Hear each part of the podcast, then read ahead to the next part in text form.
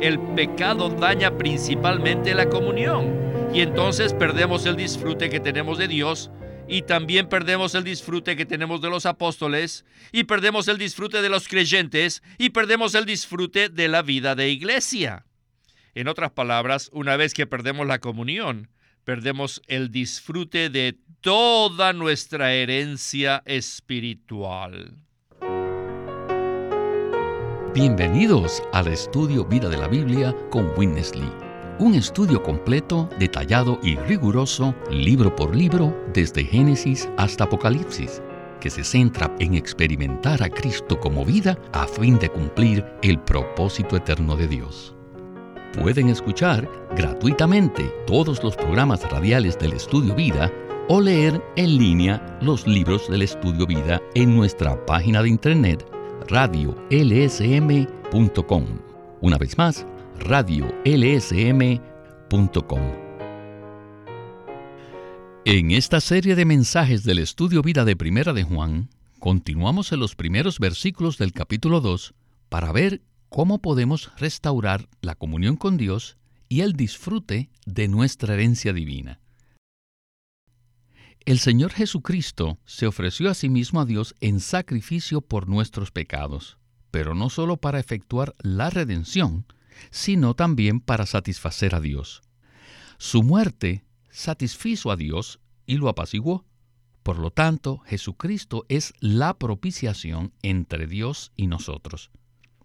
Pues bien, este será el enfoque del mensaje de esta ocasión que tiene por título Los requisitos correspondientes a la comunión divina, parte 6. Y hemos invitado una vez más a Antonio Hernández para que nos ayude a explorar este tema tan crucial. Antonio, es un gozo tenerlo con nosotros. Gracias, Víctor. Es un privilegio regresar al programa. Antonio, este es el sexto mensaje en el que hablamos del mismo tema y pienso que su contenido será igualmente maravilloso. ¿Qué tal si usted nos hace un breve resumen acerca de la importancia de la comunión divina y sus requisitos? El apóstol Juan inicia diciendo en este libro que Cristo, quien es la vida eterna, se manifestó al encarnarse. Los apóstoles que estuvieron con él en ese momento pudieron verlo con sus propios ojos, lo oyeron con sus propios oídos e incluso lo tocaron con sus propias manos. Luego, ellos hablaron acerca de esta palabra encarnada a los creyentes, quienes lo recibieron mediante su predicación del Evangelio. La vida eterna que recibieron los creyentes los introdujo en la maravillosa comunión la cual es la mutua participación en el disfrute de la vida eterna junto con los apóstoles, el Padre y el Hijo. Dicha comunión introdujo a todos los creyentes en el disfrute de la vida divina. Por medio de la comunión divina, ellos disfrutaron al Padre, al Hijo, al Espíritu, a los apóstoles y a los demás creyentes. Hoy en día, nosotros podemos disfrutar las riquezas de la vida divina por medio de la comunión. Cuando Juan escribió esta epístola, él se había dado cuenta que nuestra vida cristiana depende de esta comunión.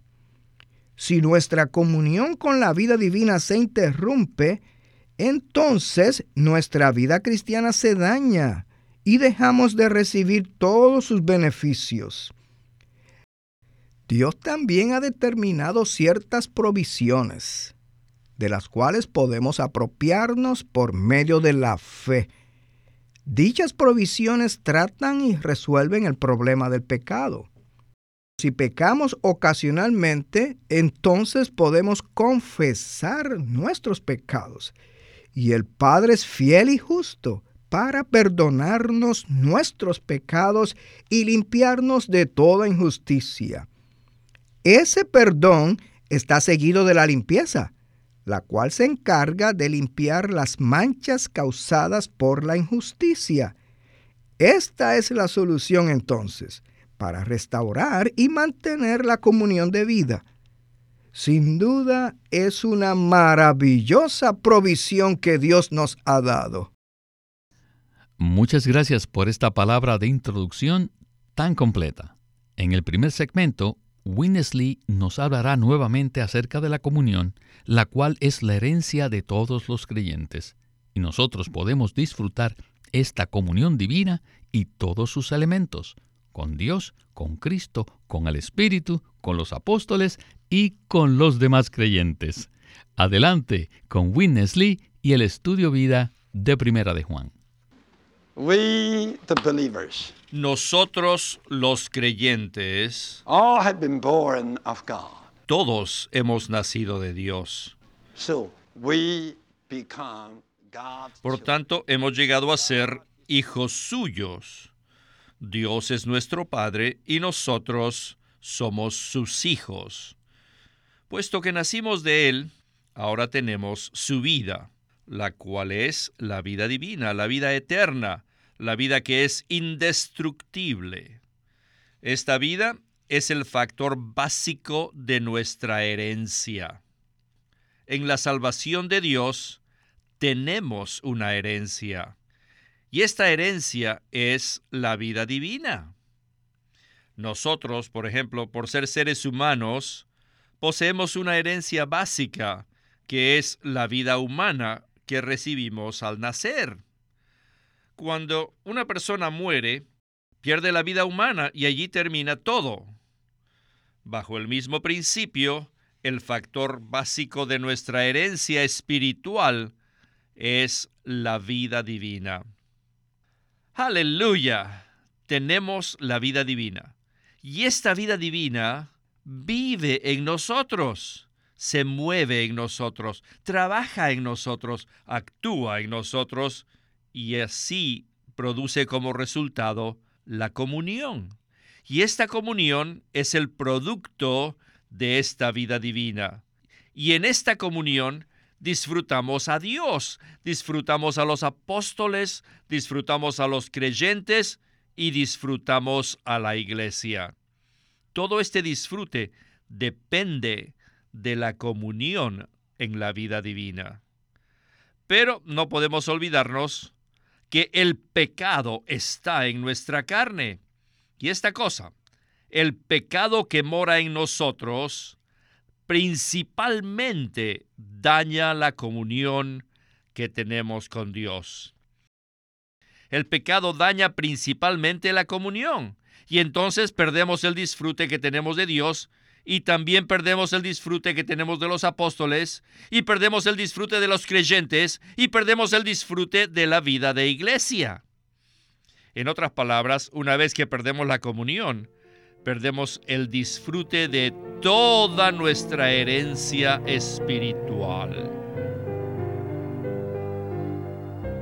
Antonio, todo en nuestra vida cristiana depende de la comunión y del disfrute de la vida divina. Sin embargo, el pecado daña este disfrute e interrumpe nuestra comunión con Dios. Parece muy clara cuál es la estrategia de Satanás, pero también podemos ver cuál es la provisión de Dios para restaurar nuestra comunión con Él. Entonces, ¿qué nos puede usted comentar en cuanto a esto? Pienso que el segmento anterior nos ha traído mucha luz. Nosotros, como hijos de Dios que hemos nacido de Él y hemos recibido la vida divina y eterna, tenemos una herencia. Por ejemplo, nosotros como hijos de padres humanos tenemos unas características humanas que hemos heredado de ellos, pero todo depende de nuestra vida humana. Si perdemos nuestra vida humana, perdemos nuestra herencia. De la misma manera, como hijos de Dios hemos recibido la vida divina, la cual es nuestra herencia. Siempre y cuando poseamos la vida divina, podremos disfrutar una herencia eterna que es rica y maravillosa. Sin embargo, el disfrute de dicha herencia depende de algo que se llama la comunión. Cuando estamos en la comunión de la vida divina, podemos disfrutar de la herencia de la vida divina. Así como dijo Witness Lee, este disfrute incluye al propio Dios con todas las riquezas de su vida y naturaleza. Incluye también a los apóstoles, quienes son aquellos que nos introducen en la comunión de vida. Incluye también a todos los creyentes y hasta incluye a la iglesia. Por tanto, cuando el pecado se hace manifiesto para romper e interrumpir esta comunión, perdemos todo esto. Es decir, perdemos el disfrute de la vida divina, aunque no perdemos la vida divina. Así que este es un asunto crucial en nuestra vida cristiana.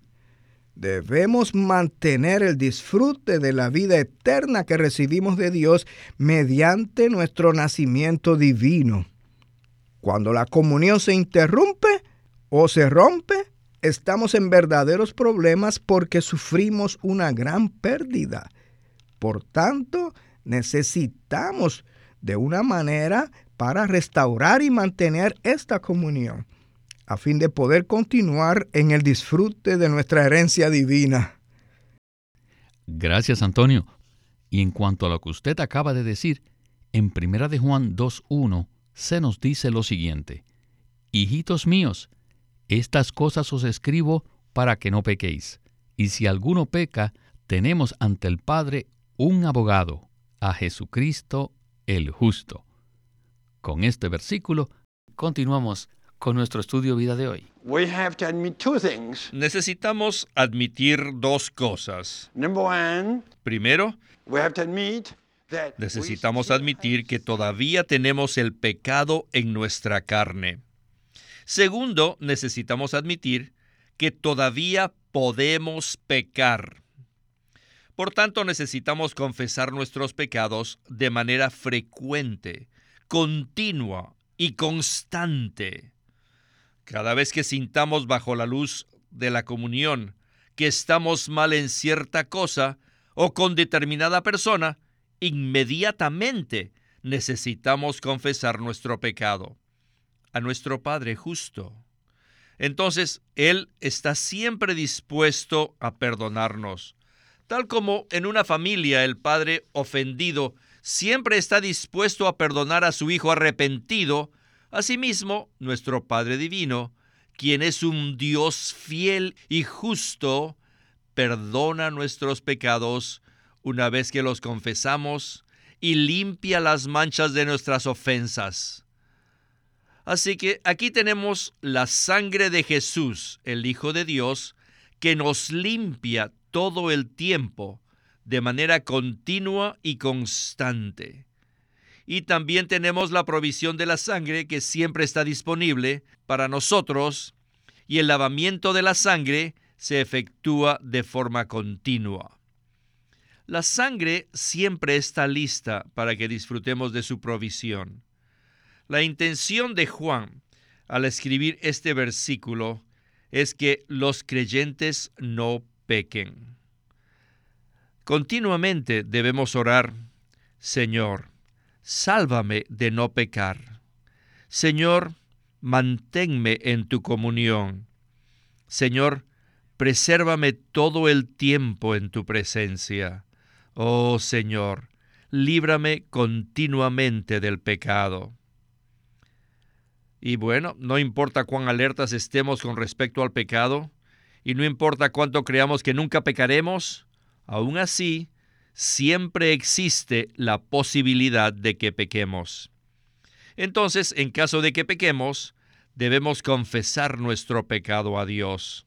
La provisión está lista, la sangre está lista para limpiarnos, y el Padre Perdonador está dispuesto a perdonarnos de nuestros pecados y está listo para limpiarnos de todas las manchas que han producido nuestras ofensas.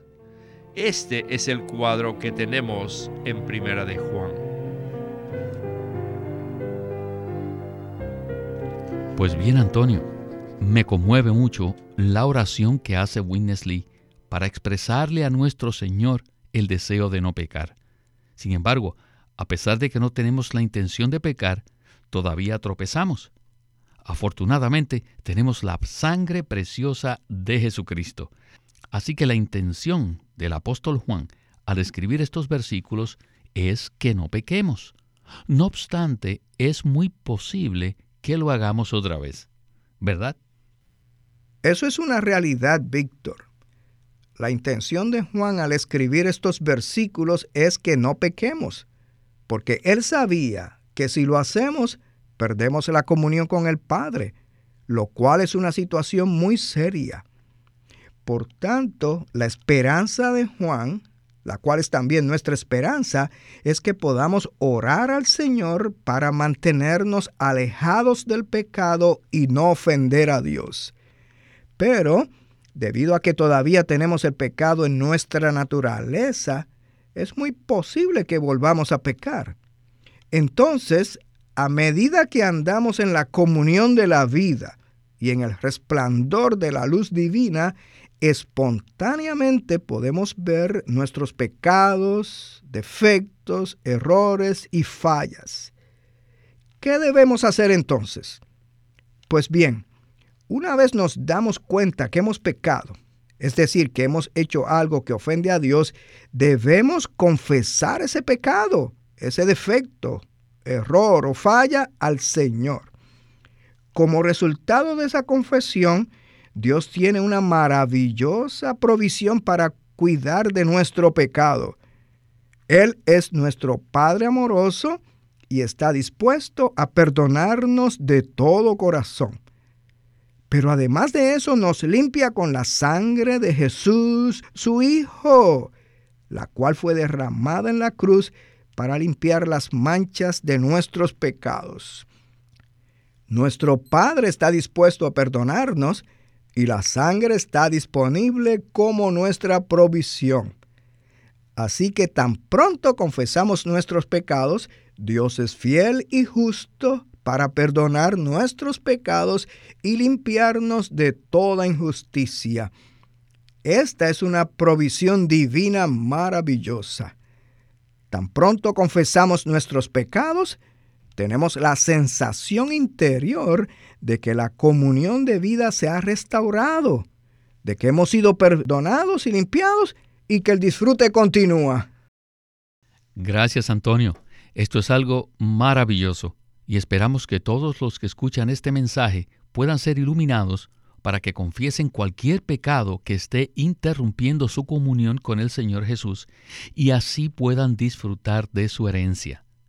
Si existe algo que les ha quitado el disfrute y la comunión con el Señor, deténganse y confiesen al Señor, ya que Él es fiel y justo para perdonar nuestros pecados y limpiarnos de toda injusticia. Bueno, antes de ir a la última sección del mensaje, quisiera leer el versículo 2 del capítulo 2 de Primera de Juan. Allí dice lo siguiente, y Él mismo es la propiciación por nuestros pecados, y no solamente por los nuestros, sino también por los de todo el mundo. Vayamos a la conclusión de nuestro estudio vida. Adelante. La provisión divina no es solo la sangre, ni tan solo la fidelidad de Dios o la justicia de Dios, sino una persona viva y esta persona es la que derramó su sangre por nosotros. Y esta persona es ahora nuestro abogado. Y es el único que es recto con el Padre. Y esta amada persona, escuchen, es nuestra propiciación. Según Primera de Juan 2.2, este abogado también es nuestra propiciación. Y por ejemplo, miren esto. Aquí están los hijos y los hijos ofenden al Padre. Entonces la comunión entre ellos se interrumpe y además hay problemas que hacen que se pierda la paz. Si esta es la situación y los hijos se dan cuenta, deben hacer una confesión al Padre y el Padre estará listo para perdonarlos y limpiarlos. Y además, Él proveerá la sangre limpiadora como parte de la provisión divina. Y el Padre también será fiel y justo lo cual también es una provisión divina, así que puede perdonar, puede limpiar, y hasta aquí todo está bien. Pero, ¿cómo se puede restaurar la paz entre el padre y los hijos? Permítame darles otro ejemplo. En una familia, frecuentemente la madre es la que hace la paz entre los hijos y el padre. Cuando los hijos ofenden al padre, se produce cierto disturbio y se pierde la paz entre ellos. Entonces los hijos se arrepienten y confiesan y el padre los perdona.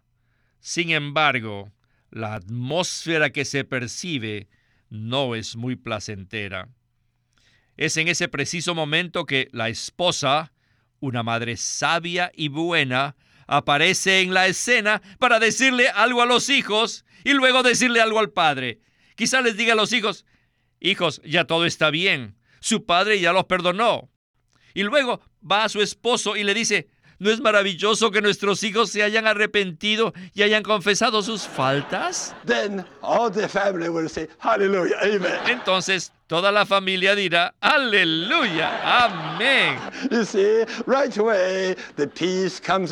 ¿Se dan cuenta? Inmediatamente regresa la paz entre ellos. Como pueden ver, la madre llega a ser la propiciación, la pacificadora, la que hace la paz y hace que todos estén contentos. Ahora nosotros tenemos un abogado, un pacificador que hace la paz entre nosotros y Dios. Una vez que estamos en paz, inmediatamente empezamos a disfrutar la comunión. Antonio, hemos escuchado una ilustración muy placentera y disfrutable. Así que quisiera pedirle que por favor nos haga un resumen acerca de este tema de la propiciación. ¿Qué le parece? Lo haré con gusto, Víctor. Es maravilloso que Juan haya escrito acerca de Cristo como nuestro abogado, quien cuida de nuestro caso delante del Padre este mismo Cristo es la propiciación por nuestros pecados. Esta palabra propiciación en este versículo tiene la connotación de un sacrificio que lleva a cabo la propiciación. Cristo se ofreció a sí mismo a Dios como un sacrificio propiciatorio cuando Él murió en la cruz. La función de este sacrificio o propiciación no solo es para derramar la sangre que limpia los pecados, sino también para cumplir todas las demandas de nuestro Padre amoroso y justo. Cada vez que nosotros pecamos, se produce un disturbio entre nosotros y el Padre y se pierde la paz. Entonces, la propiciación, la cual es Cristo como nuestro sacrificio para la propiciación, satisface todas las demandas de nuestro Padre justo y restaura la paz que se había perdido. Una vez que la paz es restaurada, se reanuda la comunión y el disfrute de nuestra herencia divina. Esto es algo tan maravilloso. Tengo que decir aquí, aleluya. Cuán fino y detallado es Dios, ya que nos provee de tantas cosas para tratar con el pecado y restaurar la comunión perdida. Aprecio en verdad mucho el ministerio de Witness Lee, que nos señala todos estos maravillosos asuntos. Sin embargo, el asunto de la propiciación es mucho más profundo de lo que podemos cubrir en este mensaje. El Señor Jesucristo es el sacrificio por la propiciación. Él se ofreció a sí mismo a Dios como sacrificio por nuestros pecados, no solamente para lograr nuestra redención, sino también para satisfacer las exigencias de Dios, estableciendo así una relación de paz entre nosotros y Dios. Gracias Antonio. Y como usted mencionó, una vez que la paz es restaurada, se reanuda la comunión y el disfrute de nuestra herencia divina. Esto es algo maravilloso. Así que les sugiero a todos los que escuchan este mensaje que lean la nota de pie de página en el versículo 1 en Primera de Juan 2.2 que aparece en la Santa Biblia versión recobro.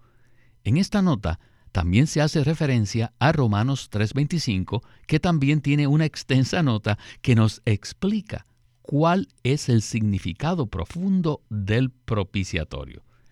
Quisiera que tuviésemos más tiempo disponible para continuar hablando de este tema tan interesante. Así que oramos para que los que escuchan el mensaje hayan sido ayudados y aclarados. Y a usted, Antonio, muchas gracias por su compañía y sus comentarios en el estudio Vida de la Biblia con Winnesley. Gracias por invitarme al programa. Ha sido un placer inmenso. Este es Víctor Molina haciendo la voz de Chris Wilde. Antonio Hernández, la de Bob Dunker y Walter Ortiz, la de Winnesley.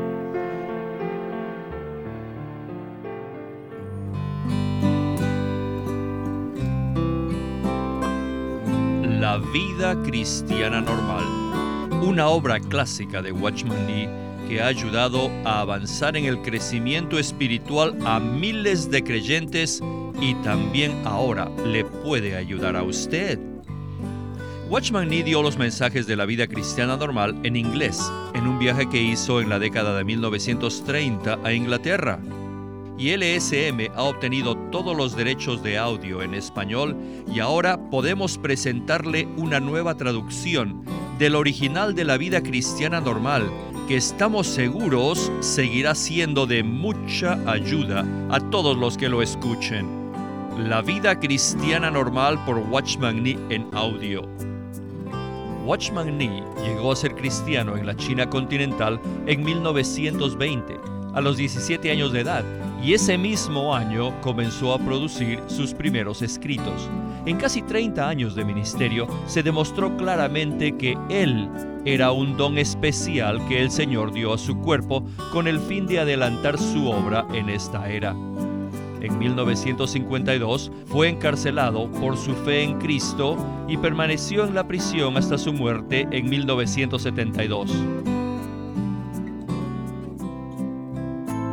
Queremos animarlos a que visiten nuestra página de internet libroslsm.com. Allí encontrarán los libros del ministerio de Watchman Nee y Witness Lee. Una vez más, libroslsm.com o llámenos a nuestro teléfono gratuito 1-800-810-1149. 1-800-810-1149. Además, si desean, pueden comunicarse con nosotros enviándonos un correo electrónico a estudiovida.lsm.org. Una vez más, estudiovida.lsm.org.